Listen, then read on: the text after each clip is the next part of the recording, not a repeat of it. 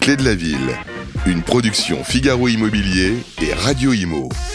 En partenariat avec le Conseil supérieur du notariat, Helio et Nexity. Présenté par Sylvain Lévy-Valency et Olivier Marin.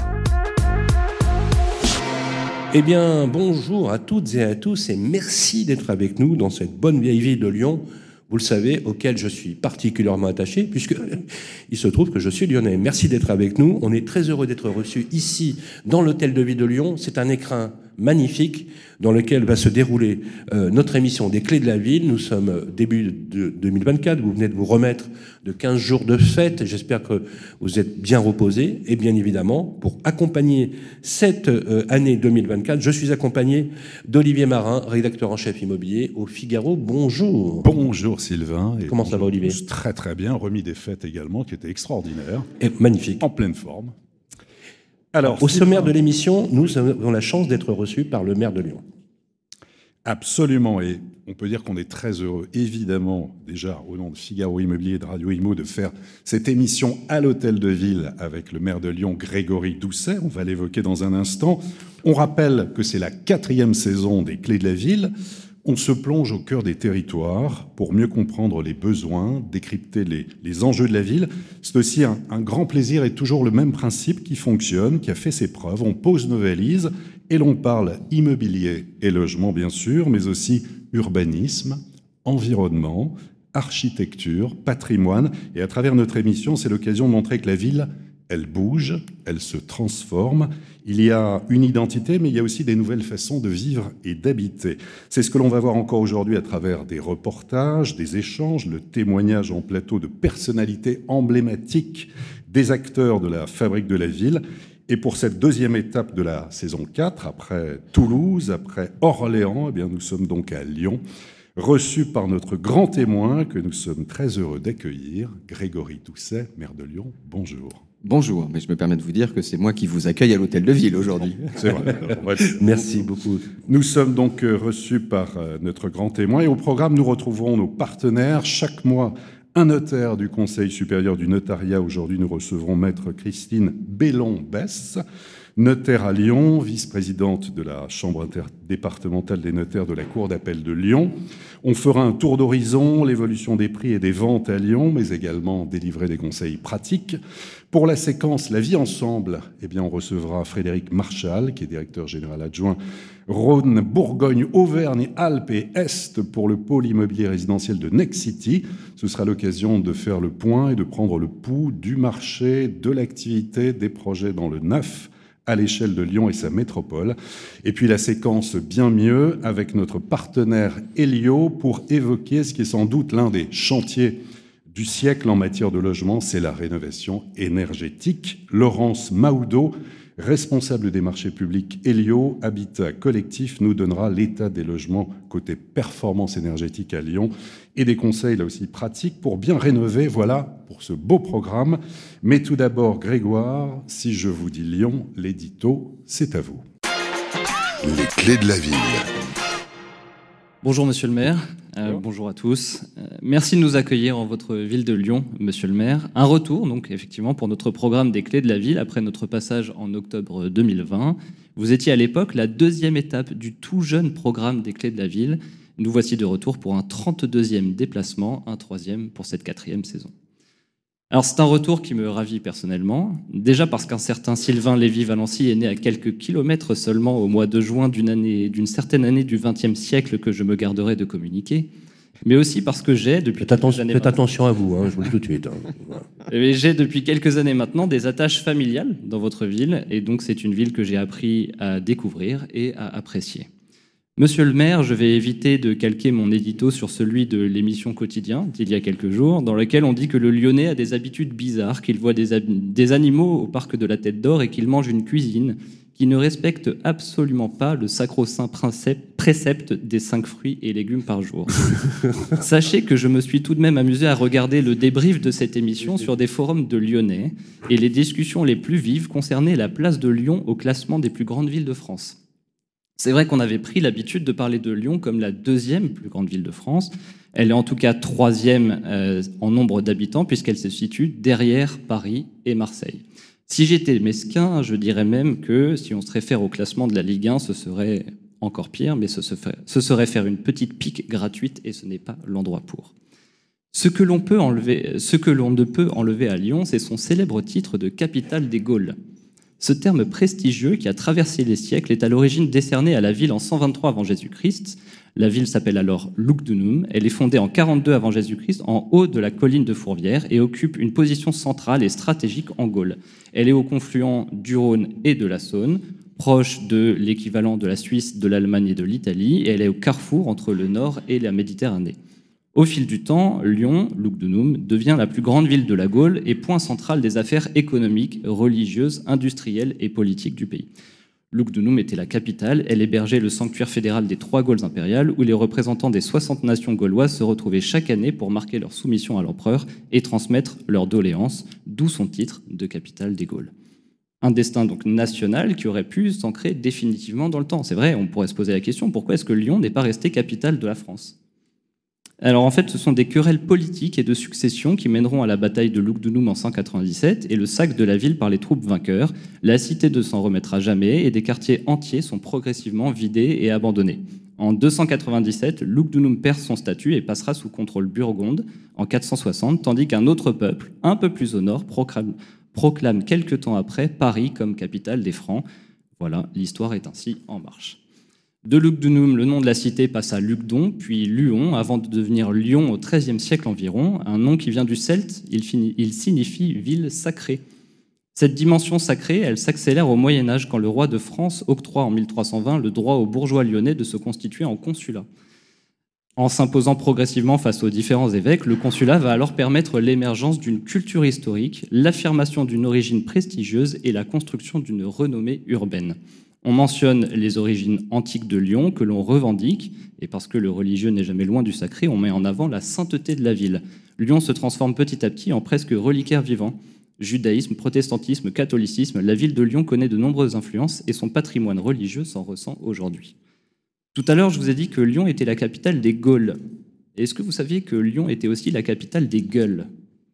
Alors, c'est un titre honorifique qui définit aussi l'identité gastronomique lyonnaise, un qualificatif qui fait référence aux choses de la gueule, euh, nourriture. On dit pas la gueule euh, euh, à Lyon, on dit les gueules. Gueule. moi, je suis pas lyonnais encore. Pas lyonnais, c'est vrai. J'ai pas l'accent. Donc les choses de la gueule, la nourriture et les boissons, au fait d'être porté sur la gueule, être à la recherche des plaisirs de la table, mais aussi être une fine gueule, donc un gourmet. Bref, une belle description de la gastronomie lyonnaise, Lyon devient même capitale mondiale de la gastronomie en 1935 sur l'impulsion d'un grand critique culinaire de l'époque, Kurnonski. Lyon est une ville de caractère. À ce titre, je mentionnerai sa dimension sportive, une dimension ancrée dans son ADN. Et d'ailleurs, la plus ancienne association sportive lyonnaise, toujours active, remonte à 1430, date à laquelle la Compagnie des Archers de Lyon est fondée. Olympique lyonnais en football, Asvel en basket, Lou en rugby, FC Lyon hockey en hockey sur gazon, quand même 13 titres, hein, c'est important. Les récompenses sont légion et participent à la renommée de votre ville. Enfin, monsieur le maire, je me dois de vous dire que Lyon est une ville verte, alors pas seulement par votre présence à sa tête, mais parce que 40% du territoire de la métropole de Lyon est constitué d'espaces verts. C'est assez rare dans les métropoles de France pour être souligné. Parc de la Tête d'Or, le fameux où l'on peut voir des girafes, parc de Paris, parc de La Croix-Laval, parc de Blandan, la liste est longue et appréciée de la population. Merci donc de nous accueillir dans votre bonne vieille ville, monsieur le maire. En préparant cette émission, nous avons eu hâte de vous laisser la parole et que vous nous racontiez votre ville, son présent, son futur. On a presque eu envie d'y vivre ou d'y revivre pour certains. En ce qui me concerne, j'ai désormais la preuve familiale qu'on y vit bien. Mais bon, comme dirait Guignol, tout le monde n'y peut pas être de Lyon. Alors à tous, bonne émission et bienvenue à Lyon. Bravo Grégoire.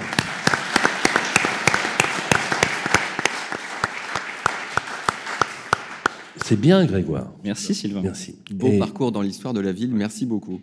Quelques mots, peut-être, euh, sur l'édito de Grégoire, monsieur le maire. Bah, vous avez euh, remarquablement illustré euh, justement l'histoire de la ville. Enfin, 2000 ans d'histoire, forcément, ça, ça dit quelque chose de notre ville. D'abord, ça crée un attachement très très fort des Lyonnaises et des Lyonnais à leur patrimoine, c'est certain, avec une particularité architecturale, urbanistique de cette histoire. vous ne l'avez enfin vous ne l'avez pas mentionné dans votre, dans votre édito, mais je crois que ça, ça vaut la peine de, le rappeler que la ville, effectivement, s'est construite d'abord sur le site de Lugdunum, donc sur une colline, la colline de Fourvière aujourd'hui, euh, puis petit à petit descendue euh, sur, les, sur les pentes pour rejoindre la Saône.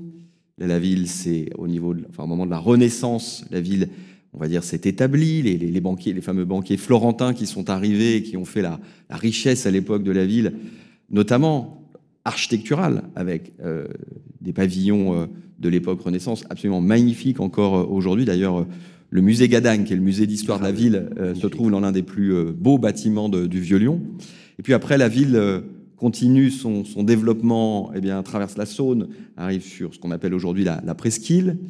Euh, et puis, ça va être notamment au 19e siècle, on va voir arriver énormément de, ces bâtiments.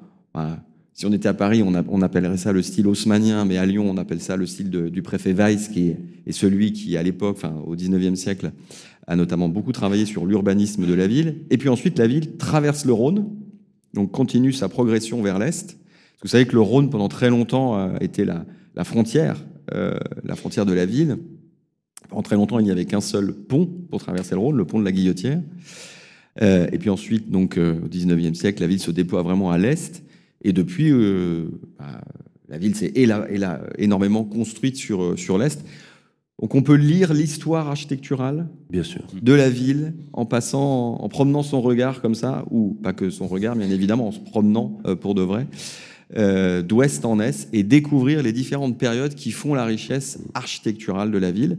Avec, bah, on, quand, on, quand on voit, euh, quand on arrive euh, à, totalement à l'est de la ville, quand on arrive dans les quartiers qui ont été euh, élaboré par Tony Garnier, l'un des grands architectes euh, de, la, de, la, ville au XXe siècle, eh bien voilà, on arrive sur non pas la fin du patrimoine, parce que la ville elle continue de se construire. C'est pas au public qui est là que je vais, je vais dire l'inverse, et c'est pas à vous non plus, bien sûr. Cette, cette histoire, ce patrimoine architectural, il est pas simplement vivant parce qu'on parce qu'on fait en sorte qu'il soit encore en bon état, mais il est vivant parce qu'il continue euh, de s'élaborer. Mais il y, a, il y, a, véritablement cette lecture d'ouest en est qui est très intéressante euh, euh, à faire quand on veut bien s'approprier ce qu'est l'histoire architecturale de la ville. On voulait vous faire plaisir et vous offrir un, un, joli reportage qui a été tourné sur cette ville. Je suis ravi que vous nous disiez tous ces mots puisque c'est exactement le déroulé du reportage et des images que nous avons tournées. Euh, la preuve en images euh, pour vous, c'est le reportage.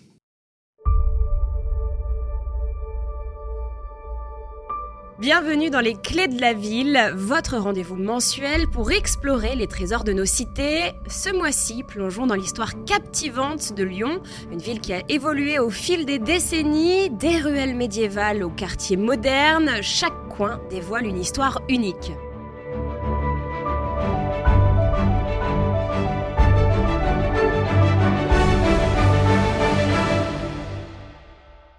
Explorez avec nous les particularités qui font de Lyon un joyau urbain, des rives animées du Rhône aux douces méandres de la Saône. Dans les rues vivantes, partons à la découverte des traboules qui peuplent la ville, renfermant anecdotes et mystères. Laissez-vous tenter par la délicieuse cuisine locale et bien sûr goûter aux fameux bouchons qui font la renommée de Lyon comme un clin d'œil à l'héritage culinaire de Paul Bocuse. Nous avons rencontré un homme qui incarne la mémoire vivante de Lyon, Bruno Benoît, historien émérite et le gardien des récits et des trésors de cette ville.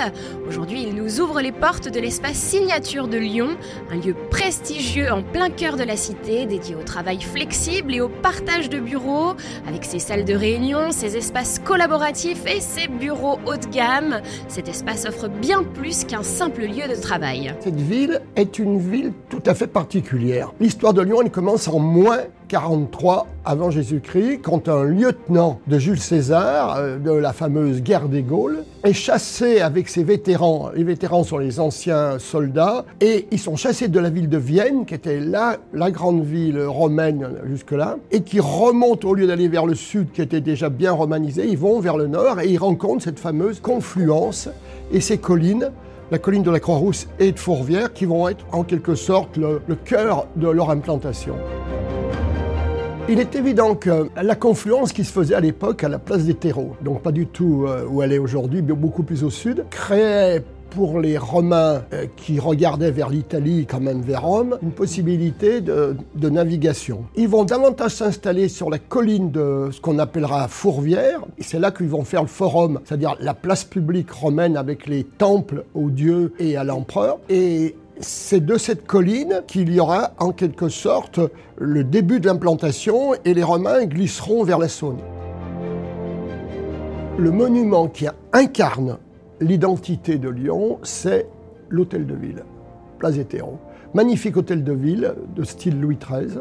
Ça, c'est l'incarnation de l'identité lyonnaise. Le monument le plus connu, celui qui est le plus représenté, c'est Fourvière. Cette basilique, construite en 1896, en hommage aux vœux que les Lyonnais ont fait à la Vierge pour que les Prussiens n'arrivent pas à Lyon. Et c'est l'époque aussi où il faut reconquérir un peu le peuple, qui a un peu délaissé Dieu. Donc on essaye de reconquérir par des constructions qui se voient. Et c'est vrai que Fourvière, on le voit. Mais la place Bellecour, c'est une place qui a plusieurs dimensions. D'abord, c'est une place que Louis XIV a imposé que rien ne soit construit. C'est une place qui est un poumon. On fait des défilés militaires, on fait des parades, euh, c'est une place où on donne à voir.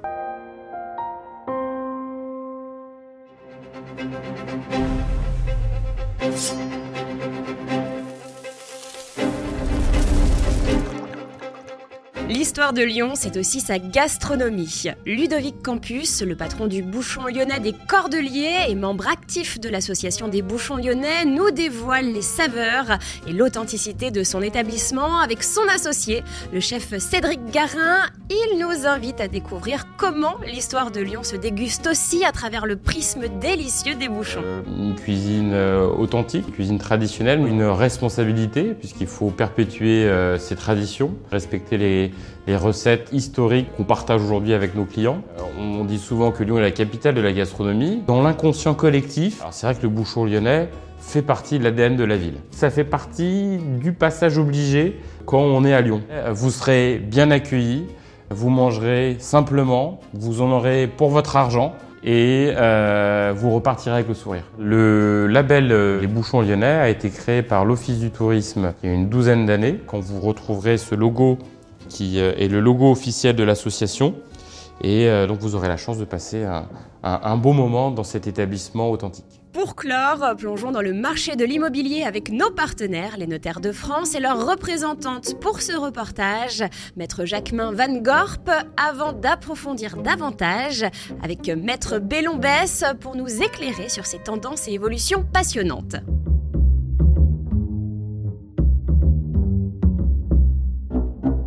En termes immobiliers, mais je pense que la ville de Lyon se projette très bien dans le futur, dans le sens où c'était une ville qui a toujours été attractive.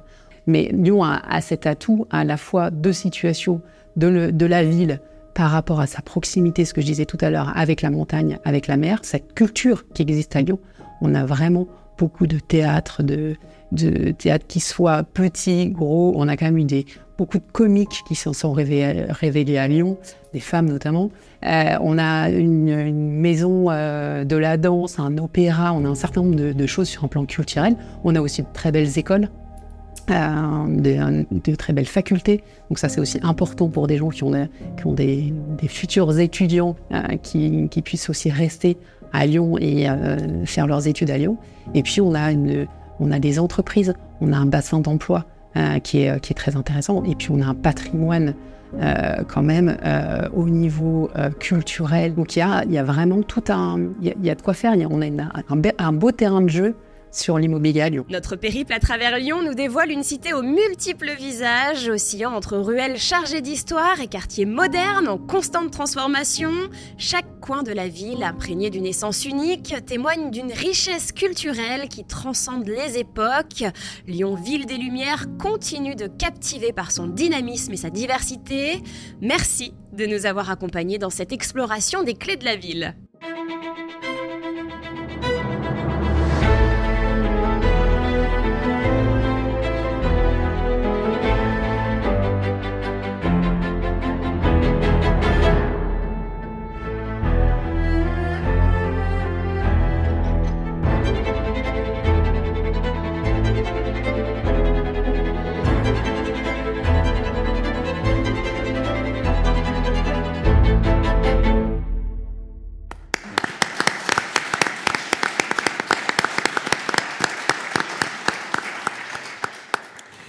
Voilà, ce reportage a été signé Alexandre Burkhardt, merci à lui, un fabuleux reportage, et vous l'avez vu, euh, nous souhaiterions dîner, euh, dîner pardon, dédier euh, cette émission à Gérard Collomb. Et je vous en remercie. Voilà.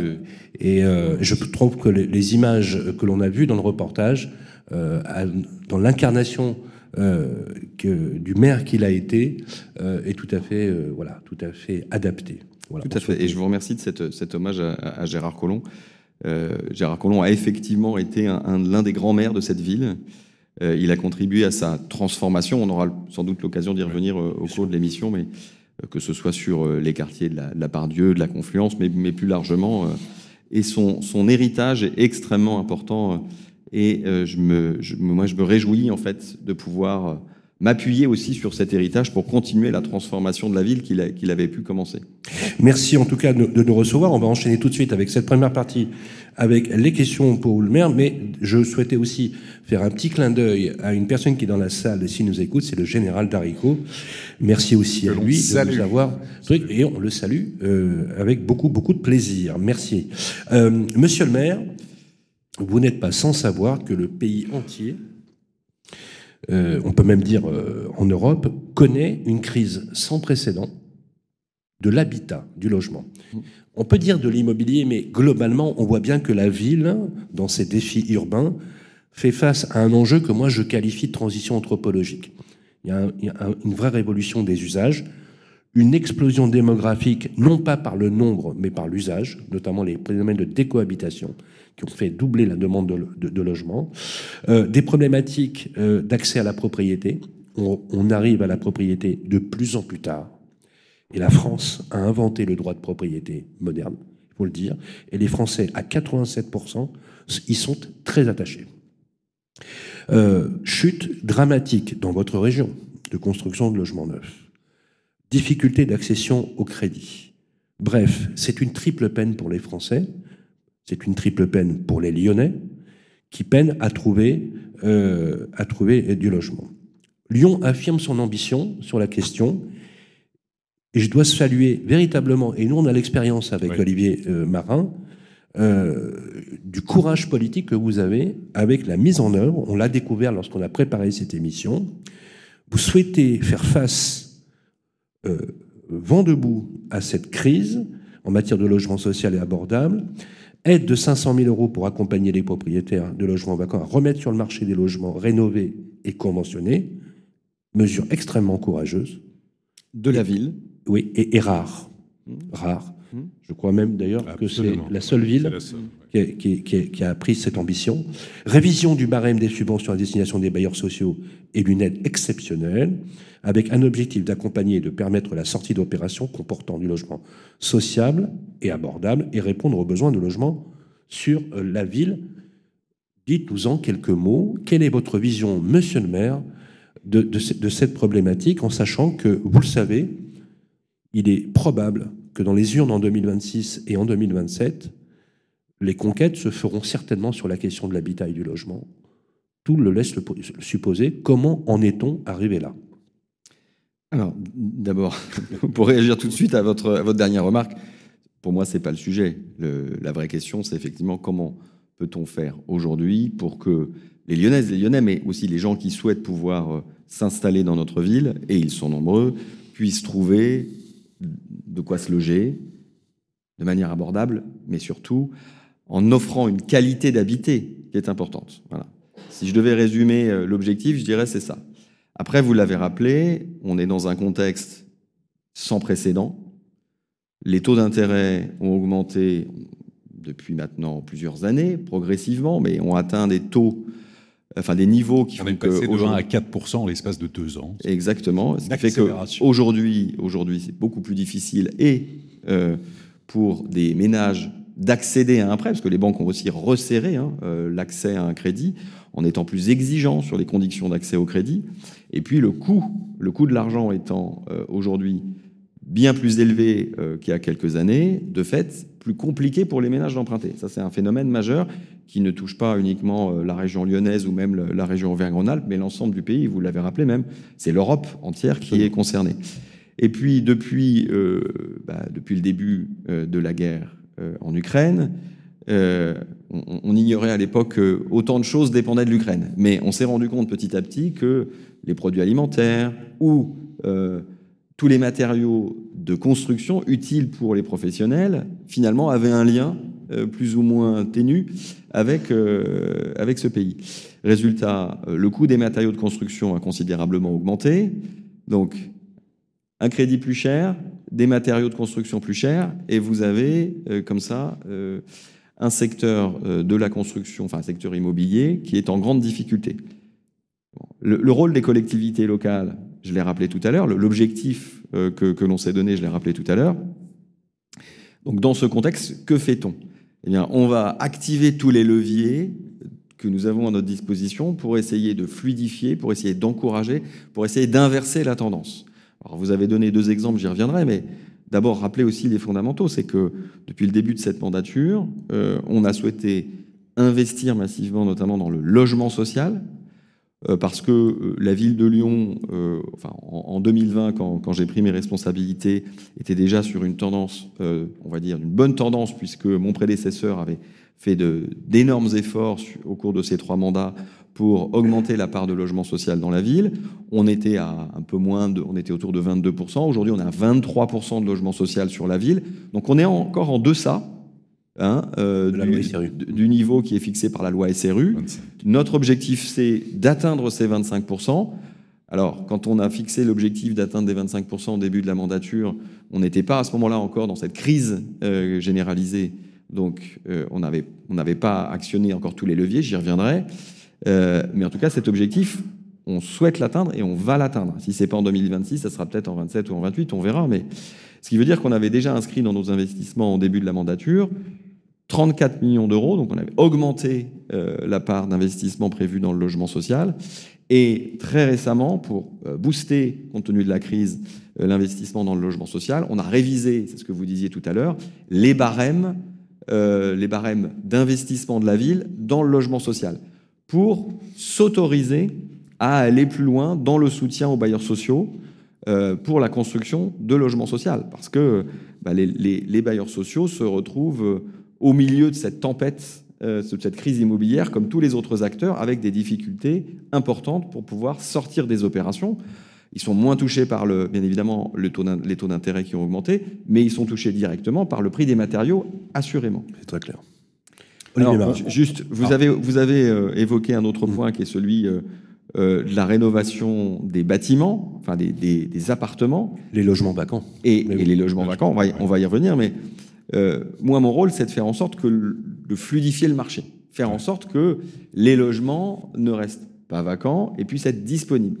Donc, avant même euh, de voter récemment euh, cette mesure exceptionnelle, donc d'un budget de 500 000 euros pour aider les propriétaires à rénover des appartements qui, en gros, euh, sont pas dignes parce que, vous savez, quand on est des, sur des niveaux G, ah oui, oui. Euh, voilà, qui serait d'ailleurs impropre à l'allocation, euh, conformément à la loi climat et résilience. Exactement. Donc, euh, bon, bah, on ne peut pas laisser des logements qui sont, qui sont là, qui existent, mais dans des états pareils. Donc, il y, y, a déjà des aides qui existent pour l'isolation thermique des bâtiments, mais ça ne suffit pas. Mhm. Donc, la ville, en plus des aides de la métropole de Lyon à la rénovation, pour la rénovation thermique des bâtiments, a donc mis en place ce budget qui vient aider les propriétaires d'appartements à rénover. Considérable. Oui, c'est considérable, bien sûr. Euh, après, pour tout vous dire, on, vient de le mettre en place. Donc notre, notre enjeu euh, maintenant, là, à très court terme, c'est de, rendre, euh, de rendre connu ce dispositif pour que les propriétaires l'utilisent. Nous on, nous, on veut que ça serve, bien évidemment, ce budget. Alors, justement, pour poursuivre dans, dans ces aides, à la fois sur la construction, on voit d'ailleurs avec Sylvain fleurir dans beaucoup de villes de France des chartes locales sur la qualité de la construction. Ça, on le voit de plus en plus. Des chartes qui incitent à construire de façon plus vertueuse au niveau des matériaux, notamment biosourcés, géosourcés, des espaces partagés, la végétalisation. Des chartes qui n'ont pas de valeur légale, mais qui donne un cap, qui donne en fait une orientation. Alors, charte pour la qualité de la construction à Nancy, label bâtiment frugal à Bordeaux, bâtir ensemble à Nice, de plus en plus de concertation aussi en amont entre les élus, les architectes, les promoteurs, les aménageurs et les habitants. Ce sont des chartes qui préconisent de bonnes pratiques en fait dans l'acte de construire. À Lyon, vous avez un outil, euh, c'est l'atelier préalable de la ville de Lyon qui accompagne depuis une vingtaine d'années les promoteurs, les bailleurs, les architectes et les paysagistes en amont du dépôt des permis de construire. Je crois qu'il y a une centaine de dossiers qui sont étudiés par an. Ce dialogue, il a pour but de fiabiliser en fait les projets. L'an dernier, vous êtes allé encore plus loin en faisant de la charte existante un outil qui accompagne les maîtres d'ouvrage sur le volet environnemental pour que chaque bâtiment participe à la transition écologique. Alors, répondre aux besoins en logement, au confort des habitants, tout en préservant l'environnement, comment ça se traduit ce travail collectif et surtout comment on fait accepter la densité? Alors, vous avez utilisé un mot qui est clé, c'est travail collectif. Euh, et pour le coup, qui correspond bien à l'esprit dans lequel, euh, c'est pas simplement depuis 2020, depuis euh, mon élection, hein, on travaille à Lyon. On, on, a toujours eu à cœur ici de faire les choses ensemble. parce que même si c'est le maire qui signe les PC, hein, les permis de construire, il n'est pas le seul à, à, être aux commandes de la fabrique de la ville. La fabrique de la ville, c'est un travail collégial, collectif, qui se fait parce que il y a des porteurs de projets, parce qu'il euh, y a des architectes qui ont des idées, des promoteurs qui ont envie de les réaliser, parce qu'il y a des attentes des, euh, de la population, bien évidemment, euh, qu'il faut, qu'il faut entendre, qu'il faut traduire dans cette conception, dans cette fabrique de la ville. Donc c'est pour ça qu'on avait mis en place, historiquement depuis très longtemps, hein, ces fameux ateliers préalables auxquels vous faisiez référence, parce qu'on voulait le plus en amont possible travailler avec les porteurs de projets pour qu'ils puissent intégrer pas simplement euh, les desiderata de la ville, mais aussi eh bien, les attentes de la population, les interroger. Hein. Vous savez comme moi que parfois être un peu titillé, être un peu challengé, ça permet de, eh bien, de, faire du mieux, de progresser sur un certain nombre de chantiers. Euh, donc c'est ce qui se passe dans les ateliers préalables. Mais aussi pour donner, on va dire, une, un cap, euh, un cadre, euh, on a aussi à Lyon élaboré une charte de la qualité urbaine, paysagère, architecturale, parce que quand on est, quand on est à la, à dire, au pilotage de la fabrique de la ville, c'est mon cas, on doit penser l'habitat, mais aussi comment l'habitat s'intègre dans un cadre de vie. Et c'est ce qui fait d'ailleurs la qualité de la vie au quotidien euh, pour les Lyonnaises et les Lyonnais. C'est cette articulation entre la qualité du logement, la qualité des espaces publics, la qualité des équipements publics aussi. Ça, un, c'est un point aussi qui m'est particulièrement cher. On, on y reviendra peut-être, mais euh, Lyon souffrait d'un déficit d'équipements publics et souffre encore, hein, parce que même si on investit massivement, ça, ça ne suffit pas. Euh, mais d'un certain nombre d'équipements publics, je pense par exemple aux piscines. Là, on est en train de Oui, construire bien une nouvelle piscine parce que parce qu'il y, a- il y a- il y a des attentes. Voilà. Mais dans la mouture justement de- des, des outils que vous mettez en place, euh, avec la métropole de Lyon, la, la ville de Lyon et la ville de Villeurbanne, vous venez de lancer une société publique locale, une SPL, la SPL MELAC. Absolument. C'est quoi son objectif? Son objectif, justement, c'est de pouvoir eh bien, euh, réaliser des équipements publics qui, correspondent à des attentes de la, population, bien évidemment. Euh, et de en fait, avec la ville de Villeurbanne, la métropole euh, de Lyon et la ville de Lyon, on a de ce fait un outil supplémentaire pour agir. Je vous disais tout à l'heure, dans cette, crise immobilière, on, active tous les leviers qui sont à notre disposition. Eh bien, on va même créer des leviers supplémentaires. Voilà. Euh, parce que si on veut pouvoir, si on veut pouvoir répondre aux enjeux, euh, ben, on a nos budgets, nos décisions politiques, mais il nous faut aussi derrière des, des outils, des moyens pour pouvoir les déployer. Bien sûr. Donc, euh, alors, la SPL MELAC, c'est- une réponse, notamment pour réaliser des équipements publics. On, on a par le passé aussi fait appel à une autre SPL, la SPL OSE, notamment pour Oui. la rénovation thermique, de la rénovation de, bâtiments. Nous, à la, ville, on, a utilisé la SPL OSE euh, pour euh, la rénovation de trois groupes scolaires, par exemple. Donc, ce- cela vient en plus de nos capacités en propre avec nos services, avec nos équipes qui peuvent euh, réaliser des, opérations. Et on s'appuie aussi, bien sûr, sur les capacités de faire des bailleurs sociaux. Quand on parlait tout à l'heure euh, eh bien des, de, des investissements qu'on réalise dans le logement social, ils ne sont pas réalisés Bien sûr. propres par la ville de Lyon, mais ils se font à travers les bailleurs sociaux. C'est vrai que c'était l'objectif de pallier le manque de logements neufs. Je rappelle la, la proportion. hein. La, mé- la métropole, c'est 61%, la ville de Lyon, c'est 31%, et la ville de, la, de Villeurbanne, 8%. Dans la SPL, mais là, en, Dans, dans en la SPL, mais d'actionnariat, là, oui. pardon. En, en, matière de logement, d'accès au logement, alors beaucoup souhaitent accéder à la, à la propriété, d'autres simplement pouvoir trouver une location. Je regardais euh, à Lyon sur le site Figaro Immobilier et je regardais aussi sur euh, Se Loger, euh, sur, sur d'autres sites. Typiquement sur Figaro Immobilier, 3000 annonces de biens à la vente, location 319. Il y a un gap absolument énorme. Je crois que ça se produit partout en ce moment. Alors beaucoup aussi de locations classiques, traditionnelles ou en meublé sont partis sur Airbnb. Enfin mmh. bon. On pense notamment, évidemment, les difficultés de se loger. On pense aux étudiants, bien sûr, qui ont de plus en plus de difficultés à trouver un logement. Alors, à Lyon, comme à Villeurbanne, les loyers sont encadrés. C'est une expérimentation depuis 2021. Alors, monsieur le maire, avec le recul, êtes-vous satisfait favorable à la reconduction du dispositif. Certains disent que ça a un effet pervers, en fait, que ça se retourne finalement contre le locataire, qu'il y a de moins en moins de, justement, de location et que certains sont partis à cause de ça sur Airbnb ou d'autres. d'autres sites de location touristique ou désinvestis. Donc euh, réduction de la, de, du volume de propositions à la location qui donc, crée euh, un, un Est-ce que cet encadrement des loyers, est-ce que pour vous, qu'il aurait des effets pervers ou grâce à lui, est-ce que c'est la fin de la flambée des prix, ce qui était euh, l'ambition initiale? Quels sont les premiers résultats, si vous en avez? D'abord, revenir quand même sur euh, le contexte, si vous me le permettez, parce que vous, on a ouvert l'émission euh, sur ce point-là. On est dans une crise immobilière. Donc, on pourrait se contenter, en tant que collectivité locale, d'attendre que ça passe et de se dire, mm. bon, bah, les crises, ça va, ça vient, il y a un moment, ça va repartir. Non, c'est pas ma façon de faire.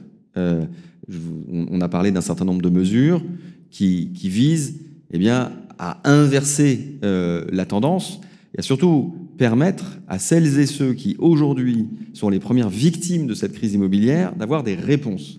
Voilà. Ce que je suis en train de vous dire clairement, c'est que je suis déterminé à apporter des réponses sur l'ensemble des phénomènes qui sont euh, des causes ou des conséquences de cette crise. Alors, j'ai pas la main sur les taux d'intérêt, ça vous le savez. Hein bon, euh, j'ai pas la main non plus sur le prix des matériaux, encore que, encore que, en, en facilitant l'émergence d'un certain nombre de filières, notamment de matériaux biosourcés ou géosourcés, grâce aux investissements publics, eh bien, on agit aussi hein, sur, euh, sur les, les, filières d'approvisionnement pour les matériaux. Mais voilà, euh, sans aller plus loin, sur les questions que vous me posez. Il faut du volontarisme. Pour moi, c'est déterminant. Donc oui, on a mis en place l'encadrement des loyers et on voit des résultats qui sont aujourd'hui encourageants, avec des loyers qui sont contenus, voire qui ont commencé à baisser. Il y avait beaucoup d'excès avant, c'est ça que vous voulez dire en fait Oui. Il y avait beaucoup d'excès et la contrainte qu'on a mis sur les loyers visait à mettre un peu de régulation dans tout ça. Mais ce n'est qu'un levier. Il y en a d'autres que nous avons actionnés. On a eu aussi une action extrêmement volontariste sur les meublés de tourisme. Hmm. Parce que Lyon, ne, Lyon est une ville magnifique, on l'a vu dans votre reportage. Lyon est une ville que beaucoup de gens ont envie de venir visiter. Et je m'en réjouis en tant que maire, bien évidemment. Pour autant, l'effet pervers du développement des meublés de tourisme, on le connaît sur l'offre locative. Donc il faut pouvoir maîtriser tout ça. Voilà. Et notamment faire en sorte qu'il n'y ait pas d'abus. Il y a un cadre réglementaire qui existe. Donc on a mis en place. Comme celui de Paris, euh, vous avez limité les nuitées euh, sur le Airbnb à 120 nuitées. Il y a le cadre réglementaire, mais pour que, pour que le cadre réglementaire puisse jouer son rôle, il faut qu'il y ait des contrôles. Voilà, ce qui n'était pas le cas précédemment. Donc on a renforcé les moyens de contrôle de manière à ce que ce cadre réglementaire il fasse, il fasse son œuvre. Et de ce fait, on a vu se réduire le nombre, enfin l'offre de meublés de tourisme. Ça ne veut pas dire que vous pouvez plus avoir accès aux plateformes, etc. Mais en tout cas, ça veut dire qu'il y a moins d'abus. Mmh. Il y a des gens qui dépassaient très très largement le nombre de jours autorisés, donc ça c'est terminé. On a même été, je, tiens à le dire ici, hein, on a même été jusqu'à bah, poursuivre des gens au tribunal parce que certains étaient véritablement dans des situations d'abus total. Et de cette manière-là, eh bien, on remet en circulation un certain nombre de logements qui étaient devenus euh, les hôtels déguisés, soyons, soyons clairs. Donc, tous, les, tous ces leviers, on les actionne. Ce qu'on disait tout à l'heure sur l'aide à la rénovation euh, des, euh, des, appartements pour les propriétaires qui ont un ou deux appartements en plus, ça contribue aussi à fluidifier le marché parce que quand vous pouvez rénover votre appartement, votre résidence secondaire par exemple, euh, et que vous pouvez la remettre sur, sur le marché parce qu'elle est en état eh bien, d'être loué, eh bien, ça fluidifie le marché. Donc, tous ces éléments-là, mis bout à bout, permettent. Sur l'encadrement eh bien, des de loyers, la réponse c'est est-ce que ça a fonctionné? Aujourd'hui, est-ce que vous avez des chiffres? reconduire le- Est-ce vous que ai dit vous avez que- des chiffres à nous communiquer? Je vous ai dit que c'était encourageant, qu'on a vu euh, des baisses de loyer. Alors, je pourrais vous ressortir les chiffres, mais euh, euh, de 3 à 4 euh, sur, certains, sur certaines zones. Donc, c'est plutôt encourageant. Ça permet à des ménages euh, qui sont en recherche d'un logement abordable de pouvoir plus facilement se loger. C'est aussi l'un des objectifs. Il faut que le marché, il faut que le marché il- soit le plus diversifié possible que des gens souhaitent euh, acquérir ou louer des appartements de standing, des très grands, très beaux appartements, c'est très important, mais il faut aussi que des ménages plus modestes euh, puissent aussi se loger. Vous savez, si on veut pouvoir aujourd'hui avoir euh, des agents du service public, de tous les services publics, pas simplement ceux de la ville, mais de la métropole, de l'État, et je pense euh, aussi bien à des policiers nationaux que euh, des infirmières, que des agents de la ville de Lyon. Si on veut que ces services publics soient rendus dans la ville, et on en a besoin, hein, même si on est sorti de la crise Covid, on sait à quel point on a, on a besoin d'avoir des agents, des agents publics. Eh bien, eux-mêmes, elles-mêmes, doivent, pou- doivent pouvoir se loger, alors pas, nécessairement qu'à Lyon, mais en tout cas sur le, territoire de la métropole, pour pouvoir ensuite eh bien, prendre, euh, tout simplement prendre leur fonction à des horaires, euh, à des standards. Et, et pour ça, on a besoin de faciliter l'accès à du logement abordable. Merci beaucoup, monsieur le maire. Une dernière question avant de commencer Oui. euh, nos euh, interventions et merci d'être avec nous. La transition écologique, hein, non seulement c'est une prise de conscience, mais c'est aussi un engagement. Euh, Vous souhaitez faire de Lyon un modèle de ville décarbonée à horizon 2030. Lyon est engagé dans, dans cette transition écologique. Donner l'exemple en matière d'économie sur le chauffage, faire preuve de solidarité énergétique, de bonnes pratiques de travaux, d'éclairage urbain. Alors vous avez mené des expériences d'interruption sur l'éclairage public euh, dans certains quartiers. Vous n'avez pas pérennisé. Vous avez maintenu en l'état la fête des Lumières. Quel bilan énergétique, même euh, si on a utilisé des LED euh, et de la modulation, où est-ce que vous en êtes et comment ça se concrétise à Lyon Il y a, y y deux volets. hein, dans- dans- quand on parle de transition écologique et dans les différents exemples que vous avez, que vous avez donnés, on voit qu'il y a deux volets. Il y a la, il y a la question de l'énergie, il y a aussi la question des émissions de CO2, de carbone. Oui. Bon. Sur la question de l'énergie, vous vous souvenez qu'à la, à la faveur de l'appel du président de la République l'année dernière qui nous disait il faut, il faut rentrer dans une, dans une période de sobriété, on avait bien évidemment répondu présent, parce que d'abord on avait déjà engagé un certain nombre de mesures, mais on a accéléré sur le champ de la sobriété. Vous avez donné quelques exemples sur, euh, sur l'éclairage, euh, euh, notamment en rappelant qu'on avait effectivement testé l'interruption de l'éclairage en, en plein, en, en plein cœur de la nuit.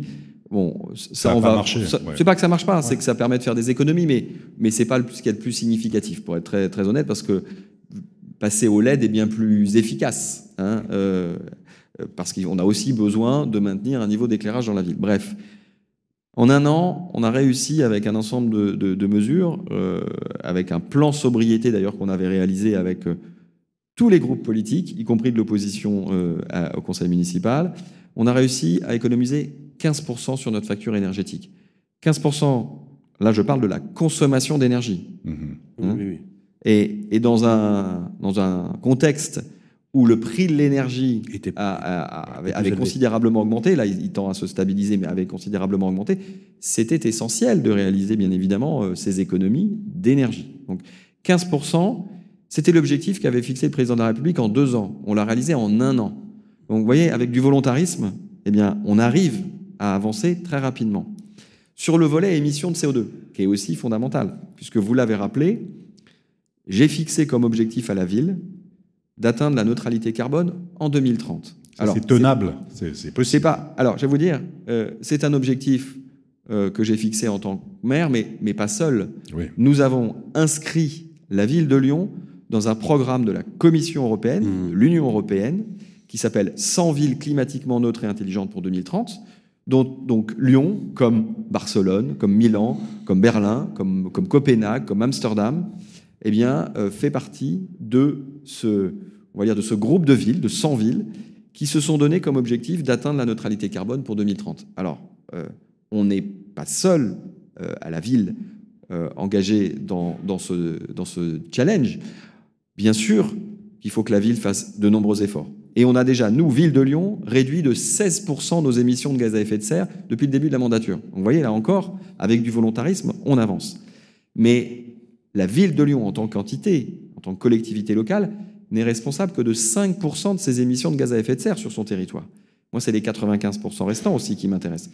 C'est pour ça qu'on a créé une agora, un ensemble, un groupe d'acteurs, de parties prenantes, où vous avez des entreprises du bâtiment, des travaux publics, de la banque, des services, du commerce, des entreprises privées, mais aussi des entreprises publiques, je pense à la Poste ou la SNCF, euh, mais aussi le milieu académique, qui fait aussi la richesse hein, de notre écosystème lyonnais. Je pense bien évidemment à l'ENS, à Centrale, à l'INSA, mais aussi à Lyon 1, Lyon 2, Lyon 3, Sciences Po, le M Lyon, etc. Tous ces acteurs du monde académique sont aussi embarqués dans ce grand projet de décarbonation d'ici à 2030. Et chacun, chacun, au travers d'un contrat qu'il passe avec la ville, s'engage sur une démarche qui cible la décarbonation d'ici 2030. Vous voyez, on ne fait pas ça seul parce que ce grand défi de la décarbonation, qui de toute façon est devant nous, la question, la question c'est celle de l'échéance. Est-ce qu'on attend 2050 en prenant le risque que ça soit trop tard? En tout cas, c'est ce que nous disent aujourd'hui les scientifiques.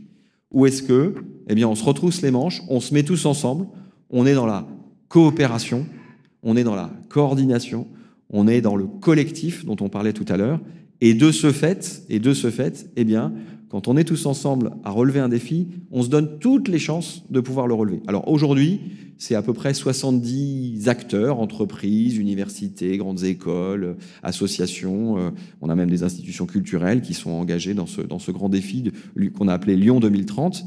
Mais bien évidemment, j'appelle toutes celles et tous ceux, les entreprises, les associations qui seraient pas encore, enfin les institutions qui seraient pas encore avec nous, à nous rejoindre, parce que relever le défi de la décarbonation, c'est un défi extrêmement enthousiasmant, mais qu'on relèvera d'autant plus, j'allais dire, facilement que l'on s'y mettra tous ensemble.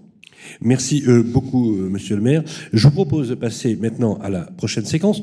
Justement, on va entrer dans le concret pour voir justement au quotidien quelles sont les parties prenantes finalement de cette fabrique de la ville, avec comme clé de voûte l'habitat, qui est finalement le marqueur social centrale des Français, euh, vous le savez. C'est notre séquence Parlons bien avec le Conseil supérieur du notariat, les notaires de France. C'est dans quelques instants, nous recevrons Maître Christine Bellon-Bess pour nous parler justement des prix ici à Lyon. C'est dans quelques instants.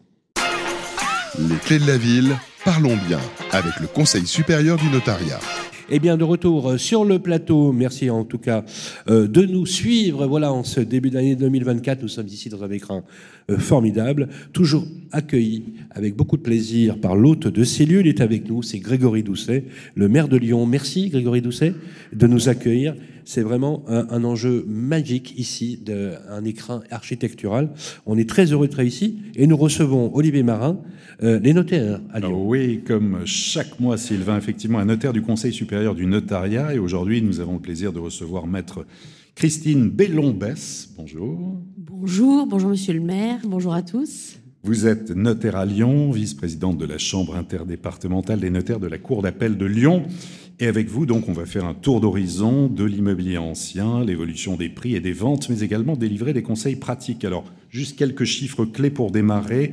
4 980 comme 4 980 euros, c'est le prix médian au mètre carré d'un appartement ancien à Lyon. Alors c'est une baisse de prix, on est à moins de 2,6 sur un an, mais à relativiser, puisqu'on a eu 30% de hausse de prix depuis 5 ans. 456 000, c'est le prix médian d'une maison ancienne à l'échelle de Lyon. Et puis, on le voit dans beaucoup de villes, l'attentisme, une baisse des transactions. Quel constat faites-vous, maître? Alors, effectivement, on peut dire que euh, Lyon est effectivement très impacté euh, par cette crise immobilière que nous sommes en train de vivre, mais euh, je dirais aussi que Lyon est victime de son succès. Parce qu'on l'a vu tout à l'heure et on l'a vu notamment dans le, reportage, Lyon est une ville attractive. Nous, dans nos, dans nos études, on a pu recevoir euh, beaucoup d'acquéreurs qui venaient, euh, qui venaient de d'autres régions, qui venaient de Paris notamment, euh, ou des expatriés en rentrant en France qui avaient choisi Lyon. Donc je pense que Lyon est victime de son succès et restera quand même une valeur sûre et restera attractive. Pour autant, effectivement, on le sait tous, on est malheureusement engagé dans cette crise immobilière avec un parcours résidentiel qui reste compliqué. Alors, nous sommes un petit peu les, professionnels, le conseil du quotidien de, des gens qui souhaitent acheter. Il faut redire encore, on l'a déjà dit, que les Français sont extrêmement attachés à la résidence, à la propriété privée et à la propriété privée de leur résidence principale.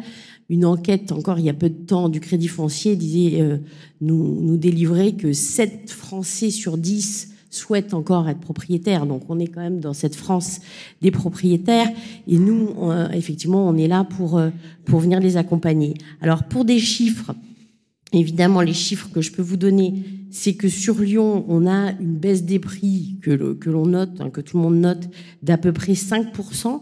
Euh, sur l'année. Donc la baisse, elle est présente, mais elle est. Là, c'est à l'échelle de la métropole ou à l'échelle de la ville? De la ville de Lyon. De la ville de, Lyon. Et, évidemment, je parle de l'ancien, hein. je, ne parle pas du neuf. Euh, je, sur l'ancien, alors l'ancien, qu'est-ce que c'est? Ce sont les, appartements anciens, les maisons anciennes. Alors sur Lyon, évidemment, on est plus. 5% sur une année. Hein. Oui, 5% sur une année. Donc cette baisse, elle existe, mais on ne peut pas dire qu'elle soit extrêmement significative. En revanche, ce qui est extrêmement significatif, c'est la baisse des volumes. La baisse des volumes, on est entre 15 et 20% sur l'ancien. Donc ça, effectivement, on peut dire que ça se vend beaucoup moins. Ça se vend beaucoup moins. Alors, euh, pour les professionnels de l'immobilier que nous sommes, nous savons pertinemment que la baisse des volumes est toujours préalable à la baisse des prix. Pour l'instant, on est face à un attentisme, hein, on l'a vu, on reparle du parcours résidentiel. Beaucoup de ménages euh, n'ont pas décidé de ne pas acheter, mais ils ne peuvent pas acheter, notamment les primo-accédants. Hein, L'accès au crédit, on l'a dit, est difficile. Hein, les, banques ne, ne, financent pas comme comme euh, nos, clients le souhaiteraient. Donc euh, effectivement, là-dessus, on, essaie de les conseiller au maximum. Et si je peux leur donner un conseil, c'est aller voir euh, votre notaire pour qu'il réfléchisse avec vous sur les moyens à mettre en œuvre hein, pour arriver un petit peu à donner des clés. L'émission s'appelle Les clés de la ville. Donner des clés pour essayer d'endiguer un petit peu ces phénomènes, même s'ils sont effectivement présents. Vous, on a un certain plateau les prix à un certain un, plateau, que peut-être qu'avec l'attente, finalement, les vendeurs vont commencer à faire encore plus baisser les prix.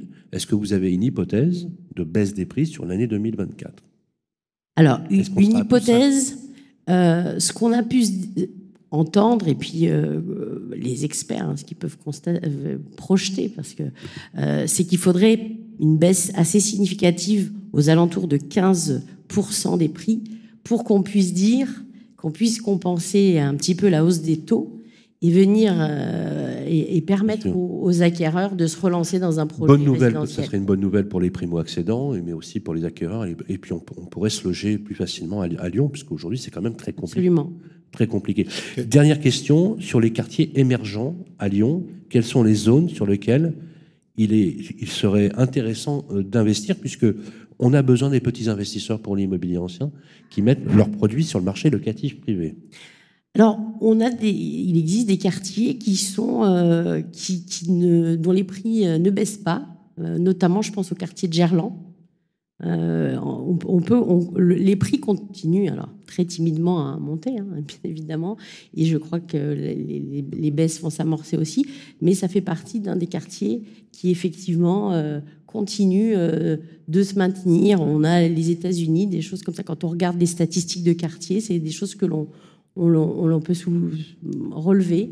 Oui, une dernière question. Oui, alors justement, en cette, en cette période d'incertitude, en quoi faut-il être particulièrement attentif aujourd'hui quand on souhaite vendre ou acheter un bien immobilier Maître? Alors, on a parlé de rénovation énergétique. Je pense que effectivement, euh, c'est au centre des préoccupations moi, j'invite euh, tous les propriétaires à être attentifs à cette question, même s'ils ne sont pas en train de, dans un projet de vente. Il me paraît important de savoir quelle est la performance énergétique, parce qu'au-delà du sujet politique, évidemment, hein, on est là, on, va essayer du mieux qu'on peut de sauver notre planète, mais aussi on va faire baisser nos charges. Hein. et ça, c'est une vraie question des ménages en ce moment. Donc, posez-vous la question. Alors, on a des outils. Hein. on a le diagnostic de performance énergétique, bien entendu, qui est obligatoire dans une vente. Mais pourquoi pas se poser des questions sur ce qu'on peut mettre en œuvre Et là, on, a quand même la chance ce qu'on peut conseiller euh, aux, concitoyens, c'est de, se tourner vers des associations comme la LEC, l'ANA, euh, de, se renseigner sur toutes les aides qui peuvent être, mises en œuvre pour améliorer la performance énergétique. Ça, c'est le, le, volet rénovation énergétique. Évidemment, en tant que notaire, moi, ce que je peux vous dire, c'est que euh, il faut aussi euh, penser patrimoine, c'est-à-dire que euh, quand on est une personne âgée, on a des enfants, on a des enfants qui ont des projets, des enfants qui sont étudiants, on a besoin de les aider. Pensez à aller voir votre notaire, pensez aux dons familiaux, aux prêts familiaux, ça sont des vrais leviers aussi pour pouvoir donner un petit coup de pouce à nos jeunes pour se lancer euh, dans cette aventure de propriétaire. Merci beaucoup. Applaudissements pour Maître Christine Bellombès notaire à Lyon. Et on va enchaîner tout de suite. Restez avec nous, restez avec, restez avec nous, restez avec nous, maître. Restez avec nous. On va enchaîner tout de suite avec la prochaine séquence avec nos amis de Nexity où nous allons parler de logement neuf notamment. Quelques minutes juste avant que le maire nous quitte puisque vous avez un rendez-vous, euh, vous avez un agenda j'allais dire de ministre. Non, non, de, juste de maire. Un agenda de maire, justement, pour euh, voilà. Et je tenais à ce que vous assistiez à cette, euh, à cette justement euh, euh, enregistrement pour les clés de la ville avec le neuf. On va recevoir dans quelques instants Frédéric Marchal. À tout de suite. Les clés de la ville, la vie ensemble avec Nexity. La vie ensemble, c'est la prochaine séquence. Merci d'être avec nous. On est toujours ici pour les clés de la ville à Lyon. Le maire nous a quittés puisqu'il a un agenda de maire précisément. Euh, il, nous a fait le plaisir de passer un bon moment avec nous. Et de toute façon, il, bien évidemment, on partage toutes ces émissions euh, avec les équipes et on est d'ailleurs ravis d'être ici. Et on tient d'ailleurs, au nom de la rédaction, à remercier l'ensemble des équipes de l'Hôtel de la Ville. Euh, merci Frédéric Marchal de nous rejoindre sur le plateau.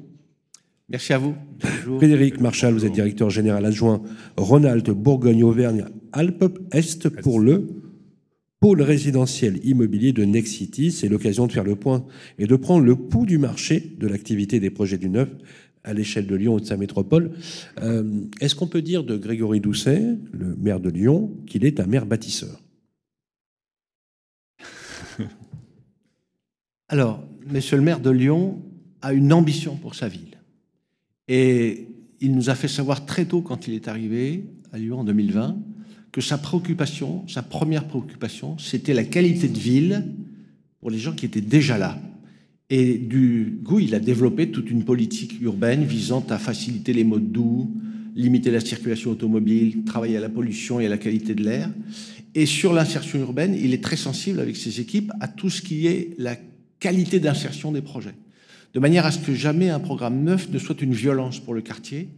Il est à chaque fois extrêmement attentif à ce que on insère nos programmes avec sensibilité dans les quartiers. Et donc, quand on compose tout cela, ça ne permet pas, franchement, de pouvoir être très offensif sur euh, la production de logements, même s'il soutient les, les productions de logements avec un véritable encouragement transmise à ses équipes de faciliter la délivrance des permis de construire lorsque les programmes proposés répondent aux critères qu'il s'est fixés. C'est très clair. On l'a vu quand euh, le maire a été élu euh, à la tête de la, municipalité. On ne peut pas dire que les promoteurs immobiliers aient, vu cette, euh, cette, élection de façon très, enthousiaste. Parce qu'effectivement, on, a tous imaginé que les projets, les autorisations d'urbanisme, les permis de construire, allaient s'en sentir impactés. Ce n'est pas tout à fait le cas parce qu'on voit effectivement qu'il y a des projets choisis, certes avec plus de frugalité, plus de, euh, plus de, sobriété. Euh, je voudrais qu'on parle de la présence de la filiale à Lyon historiquement. Parce qu'on peut peut le dire, que cette filiale a bâti une bonne partie aussi de la ville depuis plus de 30 ans, et notamment euh, la participation depuis plus d'un an à la Convention des entreprises pour le climat. Absolument. Pouvez-vous nous en dire quelques mots? Oui, bien volontiers. Donc effectivement, Nexity existe à Lyon depuis avril 1992. Il s'appelait à l'époque euh, Nexity Georges V. Et nous avons construit depuis 30 ans à peu près 5000 logements dans Lyon intramuros. Et donc, nous avons contribué à Ah oui. notre euh, mesure au renouvellement de la ville. Et nous sommes heureux de nous projeter vers l'avenir sur le développement de la ville de Lyon, notamment avec un programme dont on parlera sans doute, c'est euh, le programme que nous réalisons actuellement sur Lyon Confluence. À propos de la Convention des entreprises pour le climat, euh, avec Mathieu Blot, qui est avec moi euh, patron de la métropole de Lyon, nous avons rejoint la Convention des entreprises pour le climat en début d'année 2023, justement pour réfléchir ensemble à la manière de construire sobre, construire énergétiquement efficace, en lien avec la politique de la ville, développée par euh, monsieur le maire il y a encore euh, quelques minutes, de la neutralité climatique en 2030. Puisque vous le savez, la construction génère à elle seule 40% des émissions de gaz à effet de serre, il nous appartenait effectivement de réfléchir à notre mesure sur notre contribution à cet effort que porte la collectivité de Lyon et la métropole, évidemment. On va parler chiffres, parce que les clés de la ville, c'est aussi euh, l'occasion de les parler chiffres Un marché de la vente au détail qui est en forte décroissance, euh, puisque, euh, bien évidemment, Lyon connaît aussi la crise. Alors, faisons un état un petit peu du marché. J'aimerais avoir, un, la production de logements qui a été, euh, euh, qui est aujourd'hui en, est en décroissance. parce qu'on le voit, euh, on est arrivé à 5391 réservations au plus haut en 2016, 2556 en 2022, et un prévisionnel de 1652 en 2023. Alors ça, c'est les chiffres métropole. hein. Oui, c'est vraiment une chute. Hein, Métropole. L'aire- l'aire pour la- urbaine. Pour la, pour la métropole. Métropole. 940 euh, ventes en bloc en 2022, un prix moyen du neuf à 5371 euros hors stationnement en 2022, idem en 2023, et le loyer de se situer environ à 13, mètres, à 13 euros du mètre carré pour l'ensemble de la métropole. Ces chiffres-là, quand on les analyse, ça donne le vertige, mais plutôt dans le sens inverse. hein. Oui, et c'est bien qu'on s'arrête pour euh, finalement faire un peu d'histoire. On est à Lyon, on recevait le maire de Lyon. Je vais vous partager quelques chiffres sur la ville de Lyon, parce qu'ils sont s- symptomatiques d'une situation euh, qui est ancienne. La ville de Lyon a connu son marché le plus actif en 2016. 2016. 2016 a été l'année record de la production de logements vendus aux particuliers, puisqu'il s'est vendu 2000 logements en 2016 à des particuliers. Et à l'époque du 2000, cellier ou- oui. oui. 2016, 2000 logements. Nous allons terminer l'année 2023 sans doute autour de 400, 430 logements, donc le quart. C'est-à-dire que, au fond, par rapport au pic historique de 2016, on fait le quart de la production de la, du, recueil, du record historique. Ce record historique, on le prend après 2016 jusqu'à maintenant, avec finalement le constat d'une décroissance régulière de la production. Régulière. Régulière.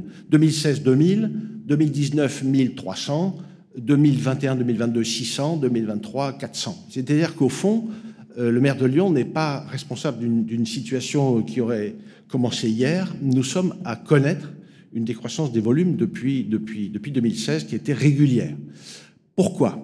Parce que les prix ont augmenté sur Lyon de manière astronomique. Il faut savoir que le- l'échelle des prix sur euh, les dernières années ont été, entre 2011 et 2021, à une augmentation de plus 40% des prix. Voilà. 2011-2021, plus 40% des prix. Avec deux périodes, 2011-2016, plus 6%, donc une évolution somme toute assez modeste. 2016-2021, plus 34%. Et donc, évidemment, on peut comprendre qu'il y ait un effet de croisement, finalement, de l'augmentation des prix avec les volumes, parce que plus les prix augmentent violemment, plus, évidemment, les clients ont une difficulté à accéder à la propriété. Et donc, la chute des volumes est en lien direct avec l'évolution extrêmement violente des prix. Si nous avions eu ce- cette faculté à tenir des volumes importants sur la ville, c'était parce que l'argent était bon marché.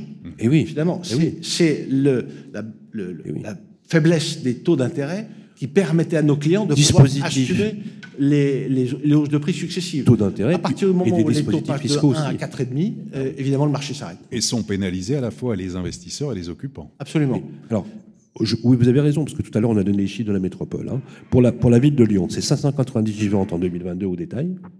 C'est 6361 euros du mètre carré hors stationnement en 2022, versus 5159 pour l'ancien.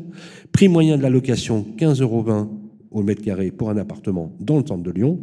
À noter que les loyers sont plafonnés à Lyon comme à Villeurbanne. Alors moi, ce que j'aimerais, dans la dernière partie euh, de cette intervention, et merci puisqu'elle est extrêmement claire, Frédéric, c'est, euh, vous savez, chez Nexity, faire la preuve par l'exemple.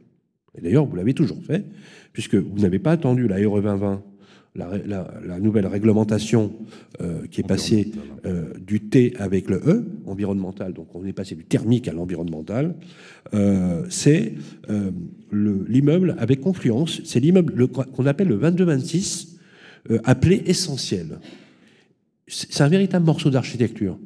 Décrivez-nous euh, cette, cette opération, puisqu'elle est archétypique véritablement de ce mouvement de frugalité et de sobriété foncière. On vous écoute. Avec, plaisir. Je voudrais rappeler en préambule que Nexity est un promoteur engagé bas carbone de longue date. Depuis cinq ans, nous sommes tous les gens lauréats du, du- trophée BBCA, la construction bas carbone, premier promoteur de France et premier promoteur bas carbone cinq ans co- consécutifs. C'est à rappeler parce que, comme vous le rappelez, Sylvain, c'est une culture qui fait partie de l'ADN du groupe. Et c'est vrai que ce projet 22-26 à Confluence a été pour nous une magnifique opportunité de traduire une intention nouvelle sur la sobriété énergétique. De quoi s'agit-il? Nous avons été lauréats d'une consultation de la SPL Lyon Confluence euh, en 2021 visant à nous donner la réalisation d'un îlot global qui fait 33 000 m2 partagé entre l'enseignement supérieur et du logement. Et dans le- la feuille de route qui était celle de, de la SPL Lyon Confluence, c'était de nous encourager à produire un projet qui puisse être exemplaire au niveau carbone et au niveau consommation énergétique. Sans chauffage et sans clim. Alors, c'est là où que nous avons pris contact avec un cabinet autrichien qui s'appelle Baumschlager et Berlet, qui a réalisé en Autriche un bâtiment très singulier qui s'appelle effectivement 2226. C'est le nom de code que le cabinet d'architectes a donné à ce, ce projet, qui a la particularité de pouvoir, sans équipement de chauffage ni climatisation, assurer l'hiver une température minimum de 22 degrés et l'été, une température qui n'excède pas 26 degrés. C'est-à-dire offrir un confort de vie sans équipement de Comment chauffage et sans hein climatisation. Et nous avons voulu transposer à Lyon cette expérimentation autrichienne. Alors, comment c'est possible? Le principe de ce bâtiment, c'est un bâtiment low technology, un bâtiment qui se fie finalement à sa conception. Sa conception, c'est d'abord la qualité de son orientation pour finalement gérer tout ce que sont les apports solaires. Et c'est aussi un bâtiment dont le principe fondateur est une très forte inertie thermique, de manière à ce que par sa constitution même, il soit capable d'emmagasiner la chaleur et de la stocker l'hiver quand on en a besoin, Par exemple, des, et de stocker l'air frais l'été, la nuit, des murs plus larges. pour qu'on puisse avoir la diffusion de l'air frais dans la journée. Par Alors, exemple comment se fabrique cette inertie thermique? C'est finalement des murs extrêmement épais, puisque ce sont deux murs de briques de 30, et on a des murs de 60, 60 cm d'épaisseur, des très larges euh, couvertures de, de fenêtres, de manière à avoir finalement une, un- une brisure du soleil quand le soleil est vertical, de manière à protéger les appartements l'été, et du triple vitrage pour finalement assurer l'isolation thermique du bâtiment, de manière à ce qu'il se régule tout seul par sa propre inertie. C'est l'ambition de ce bâtiment qui est en cours de construction et qui est, euh, sera livré fin d'année 2020. qui est exemplaire au niveau, là, déjà on le voit, énergétique, mais aussi en termes de mixité d'usage. Et on est donc sur la confluence, mixité d'usage. Alors, effectivement, c'était le mot, le mot clé, la mixité d'usage à confiance, puisque nous étions invités à réaliser des logements libres, des logements sociaux, des logements en, en accession et nous avons voulu pousser une expérimentation en bail réel solidaire, puisque nous avions déjà fait une opération dans la métropole en bail réel solidaire, et le projet comportait une soixantaine de logements en bail réel solidaire. Je rappelle, c'est un principe de vente qui permet à nos clients d'être propriétaires des murs de leur appartement, et ils sont locataires du sol. Et quand euh, on s'est interrogé avec, euh, avec Mathieu pour savoir à qui on allait proposer ces bâtiments du 22-26, il nous a semblé naturel de dédier ces appartements à cette population qui finalement est à l'étroit dans son budget familial et pour lesquels l'économie de charge était indispensable. Bien sûr. Et donc nous avons réalisé ce bâtiment 22-26 auprès d'une clientèle de gens qui achètent en bail réel. Donc en fait, vous avez inventé un bâtiment qui redonne du pouvoir d'achat. Absolument. Que non mais c'est oui, c'est- moi je trouve non mais je trouve ça Absolument. remarquable parce que euh, alors bon le, le maire a dû nous quitter c'est dommage qu'il ne soit pas là pour l'entendre mais que finalement l'industrie privée de la fabrique de la ville est aussi force motrice Et doit inventer des nouveaux de la modèles ville et- pour inventer de nouveaux Oui. modèles. Et alors, il- parce que alors vous ne vous êtes pas arrêté là parce que je voudrais qu'on je- très rapidement qu'on parle des expériences que vous avez fait, notamment l'expérience de la rue Bataille à Lyon, hein, avec euh, euh, des, euh, des interfaces en béton bas carbone, parce qu'il existe plus de 250 formules de béton euh, bas carbone. Vous avez aussi du béton euh, en béton bois euh, sur le programme Arti. C'est Arti ou Arli Arti, Lyon 3e. Arti a tenu Félix Fort à Lyon, pourtant je devrais connaître ça, a tenu Félix Fort à Lyon, ainsi que effectivement l'innovation que vous avez, puisque vous avez été les premiers à développer du BRS, du bail réel et solidaire, dans lequel on dissocie le foncier du bâti. Euh, Dites-nous juste, voilà, pour conclure, euh, pourquoi c'est important de se mettre non pas sur euh, une classe d'actifs prédominante, mais des matériaux à la fois hybrides. On a l'impression chez, chez Nexity que vous phosphorez en permanence pour trouver les meilleurs moyens optimisés en fonction effectivement des défis auxquels vous faites face les jours. Alors, euh, cher Sylvain, vous vous souvenez certainement de ce qu'est la parole de Véronique Guédag sur la stratégie du groupe. Oui, c'est La stratégie du groupe, c'est la ville durable et la ville abordable. Il nous faut construire sérieusement pour des, des produits de qualité accessibles à tous. Et on essaye de rendre possible cette double ambition d'être durable et abordable. Et c'est comme ça qu'on se lance dès qu'on peut et à chaque fois dans des expérimentations qui nous permettent de faire notre courbe d'apprentissage. On s'est lancé très vite sur le BRS et on a fait en métropole de Lyon la première opération BRS de Nexity, ici à Lyon. On a fait la première opération tout en béton bas carbone à Lyon 8e, première opération bas carbone, béton bas carbone de Nexity. On fait du béton de bois, première expérimentation de Nexity en béton de bois, etc. On essaie de trouver partout l'opportunité d'être finalement précurseur pour apprendre à construire différemment. Parce que nous sommes dans un changement de modèle. Il faut qu'on révise complètement notre mode de construire. Il nous faut absolument aller de manière résolue vers la préfabri- préfabrication, la construction hors Le hors site. site. C'est indispensable. Donc, c'est tous les travaux que nous avons en cours qui seront seuls capables de nous permettre de répondre au double objectif d'être ville durable, ville abordable. Merci beaucoup Frédéric Marchal. Applaudissements pour Frédéric Marchal, directeur général adjoint Rhône-Alpes, Bourgogne-Auvergne, Alpes-Est pour le pôle résidentiel du groupe euh, Nexity. Dans quelques instants, dernière séquence pour notre émission euh, des clés de la ville à Lyon. On va parler du chantier du siècle, c'est de la rénovation énergétique, avec la séquence Bien mieux, animée par nos amis d'Elio. C'est dans quelques instants. À tout de suite. Les clés de la ville, bien mieux, avec Elio. Et voilà, de retour sur les clés de la ville. Merci à toutes et à tous de nous suivre. Je rappelle que l'émission, vous l'avez récupérée sur l'application de Radio Imo, les plateformes d'écoute qui vont bien, mais aussi sur la plateforme du Figaro. Ça, sera diffusé. Et euh, rappelez-vous, le 13, dans deux jours, vous avez un sorti papier, une petite synthèse qui est rédigée par Olivier Marin. Euh, on va parler de rénovation énergétique avec vous, Laurence Maoudot. Vous êtes responsable des marchés publics chez Helio. Bonjour. Bonjour. Olivier Marin. Alors, la séquence, oui, effectivement, bien mieux avec notre partenaire Helio pour évoquer ce qui est sans doute hein, l'un des chantiers du siècle en matière de logement, la rénovation énergétique. Alors, Laurence Maoudot, vous êtes responsable des marchés publics chez Helio Habitat Collectif. Vous allez nous donner l'état des lieux, notamment des logements à Lyon, comment on peut rénover, des conseils pratiques. Quelques mots d'abord en introduction sur Helio pour rappeler le rôle d'Helio. Alors, Helio, c'est un groupe indépendant euh, qui est spécialisé dans la rénovation énergétique. Euh, nous existons depuis 15 ans et nous accompagnons nos clients depuis les particuliers dans la rénovation énergétique de leur logement, que ce soit une maison ou un appartement, mais aussi en copropriété. Nous accompagnons également les bailleurs sociaux dans le logement social, mais aussi les industriels, le tertiaire, l'agriculture et le transport pour tout ce qui est projet de rénovation énergétique du bâti ou du process. Alors, c'est une période où plus que jamais on a besoin de confiance, on a besoin de transparence, on a besoin d'accompagnement. Qu'est-ce qui a changé concrètement depuis le 1er janvier 2024, notamment si on doit se projeter dans tout ce qui est rénovation énergétique au niveau des textes réglementaires? Quoi de nouveau?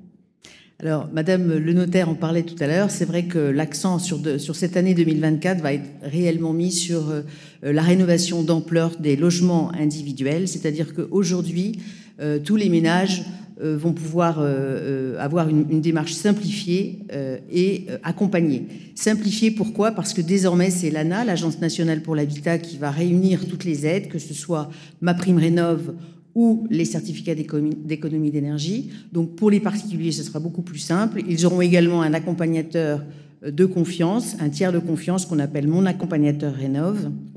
Et donc l'objectif du gouvernement aujourd'hui, c'est vraiment d'accélérer et d'intensifier toute cette rénovation énergétique des particuliers. Il faut savoir qu'en 2023, par exemple, on a rénové, il a été rénové 60 000 logements de manière globale et qu'en 2024, le gouvernement fixe comme objectif de rénover au moins 200 000 logements euh, individuels euh, pour atteindre un objectif de 900 000 logements en 2030. C'est 50 milliards d'euros. Voilà, donc euh, il y, a beaucoup de, il y a beaucoup de budget, il y a beaucoup d'accompagnement, et c'est pour, euh, c'est pour vraiment euh, simplifier et massifier cette rénovation énergétique. Et ce qui change cette année, on est beaucoup plus sur la rénovation globale plutôt que les éco-gestes. C'est un vrai changement, ça. Exactement. Parce qu'on était dans le, dans, dans le monogeste, maintenant on est plutôt dans le geste global. C'est un changement de politique. Hein, Alors les aides sont justement aussi mises sur cette dimension de la rénovation globale pour que les gens soient aussi confiants, que ce soit plus simple les aides ont été augmentées, c'est-à-dire qu'aujourd'hui, si un propriétaire euh, bailleur ou un propriétaire occupant, que ce soit pour sa maison ou pour son appartement, du reste, le dispositif des certificats d'économie d'énergie, par exemple, a créé pour 2024 une fiche rénovation d'ampleur d'un appartement, pour que le propriétaire puisse aussi rénover son appartement. L'évolution de ma prime rénove. Exactement. Alors Ma prime rénove va donc aujourd'hui euh, s'exprimer plutôt euh, en, saut d'étiquette, c'est-à-dire que plus la rénovation du logement euh, va améliorer l'étiquette énergétique et bien sûr, plus le projet sera aidé financièrement.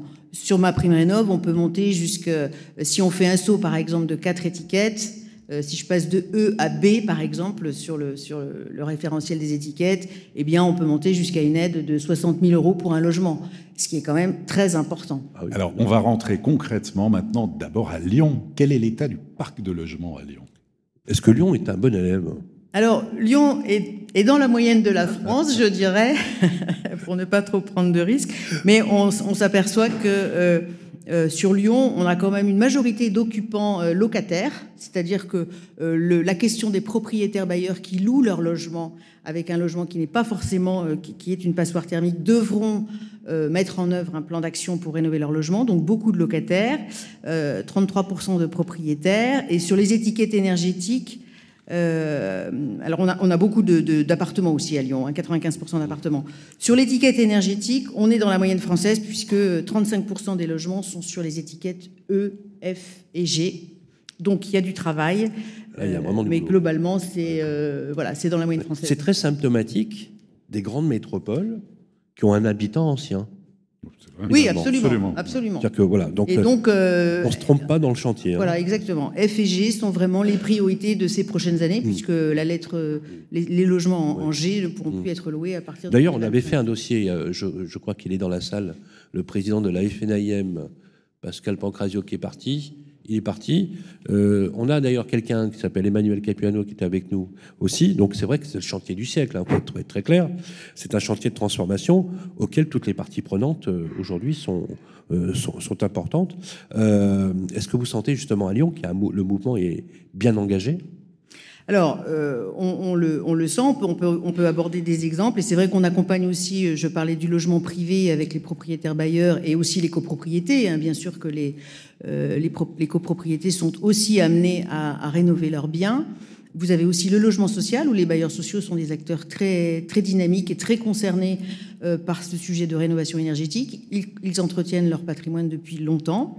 Et, et donc, par exemple, aujourd'hui, Elio accompagne un bailleur social sur le département du Rhône qui, entame un plan de rénovation sur, par exemple, 250 logements. En, en, général, ce sont de grosses résidences avec beaucoup de logements un plan de rénovation avec l'isolation thermique par l'extérieur, remplacer les menuiseries, isoler les terrasses. Ce sont généralement des chantiers qui coûtent euh, euh, plusieurs millions d'euros, bien sûr, mais où les aides, les aides sont aussi importantes. Alors, on va voir avec vous deux cas concrets de rénovation globale à Lyon. Tout d'abord, la première, c'est une copropriété qui passerait de la classe étiquette énergétique de la classe D à la classe C. Voilà, si on prend un exemple d'une copropriété, par exemple. Une vraie copropriété, hein, je précise. Hein. C'est ça. Je, dis aux auditeurs que les exemples que vous prenez sont ah des exemples réels. Hein. Tout à fait. Tout à fait. Donc une copropriété de 1977, par exemple, qui contient 35 logements, euh, qui, euh, dans, son, qui, commence par un audit énergétique, hein, toujours, hein, dans ce process de rénovation globale, il faut commencer par un audit énergétique, et donc qui euh, a comme préconisation d'isoler ses murs par l'extérieur, donc c'est ce qui a été fait, ITE pour, dans notre jargon, qui a réhabilité sa VMC, car on sait que quand on isole par l'extérieur un bâtiment, il faut véritablement rénover aussi la ventilation pour que euh, comment dirais-je, l'isolation ne, ne, dégrade pas la ventilation des logements. Donc une réhabilitation de la VMC va en général de pair avec l'isolation, le remplacement des menuiseries, la mise en place de robinets thermostatiques, la mise en place aussi de panneaux photovoltaïques. Euh, tout ça permet d'économiser 45% euh, d'énergie. Et quand on a un montant de travaux, dans cet exemple-là, de 765 000 euros, on peut avoir des aides certificat d'économie d'énergie et ma prime rénov cumulée de 278 000 euros. C'est vrai qu'il reste 487 000 euros de reste à charge, mais ça fait quand même pratiquement un tiers d'aide pour inciter les gens à véritablement euh, prendre à bras le corps ce sujet de la rénovation. Voilà. Très bien, on sort de la copropriété. Deuxième exemple, alors là, c'est une maison individuelle. Voilà, la maison individuelle. Passer de la lettre F à la lettre B. B, ah oui, carrément. Alors, donc, la lettre euh, B, pour passer de, F à B, on est vraiment là dans un saut de trois étiquettes qui va devenir un peu l'unité de valeur de, à partir de 2024. Soit sauter deux étiquettes, trois étiquettes, quatre étiquettes. Donc là, on est déjà dans un cas de vraiment une belle rénovation énergétique où le montant des travaux qui comprend donc l'isolation des murs par l'extérieur, qui est toujours un geste très efficace évidemment pour économiser de l'énergie, installer une pompe à chaleur, isoler une toiture, l'isolation de la euh, installation, installation d'une ventilation, le changement des fenêtres, le montant des travaux, c'est 70 000 euros TTC. Et le montant des aides, ma prime rénov et certificat d'économie d'énergie euh, cumulé, 60 000 euros. Donc c'est quand même des aides très importantes. Il faut vraiment que les gens soient confiants sur le fait qu'ils sont soutenus et aidés euh, financièrement aussi. Alors reste à charge 10 000 euros pour ces propriétaires-là. Bien sûr, il faut quand même les sortir, c'est une somme, mais il existe aussi des solutions de financement, de prêts à taux zéro qui, peuvent aider aussi pour étaler un peu les dépenses dans le temps. Merci beaucoup. Voilà. Merci, Merci beaucoup. Applaudissements pour vous. Merci. Laurence Maudo, avec nous.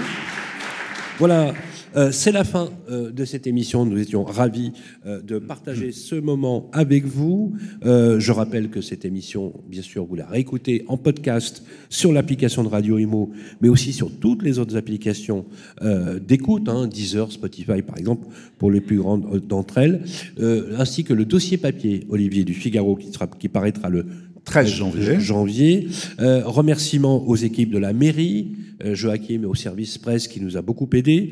Un grand merci à notre producteur euh, Grégoire Darico, voilà, qui ne cessera jamais de nous épater, avec le clin d'œil d'ailleurs au général Darico, qui nous a permis aussi euh, d'être ici. Vous ferez le lien entre les deux. Merci également à Alexandre Burkhardt, notre directeur artistique, pour la réalisation du reportage.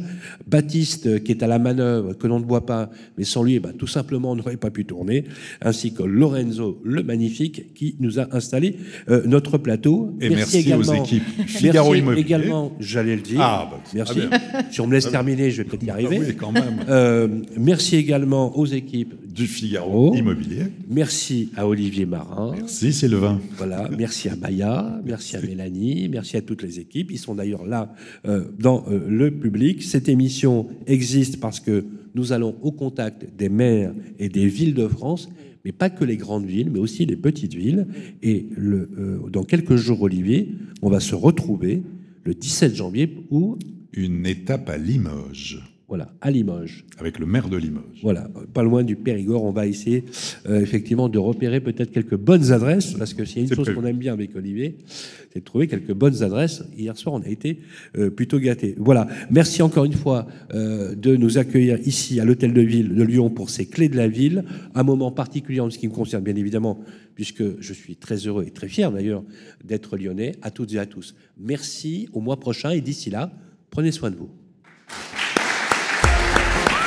Clés de la ville, une production Figaro Immobilier et Radio Imo. En partenariat avec le Conseil supérieur du notariat, Helio et Nexity. Présenté par Sylvain Lévy-Valency et Olivier Marin.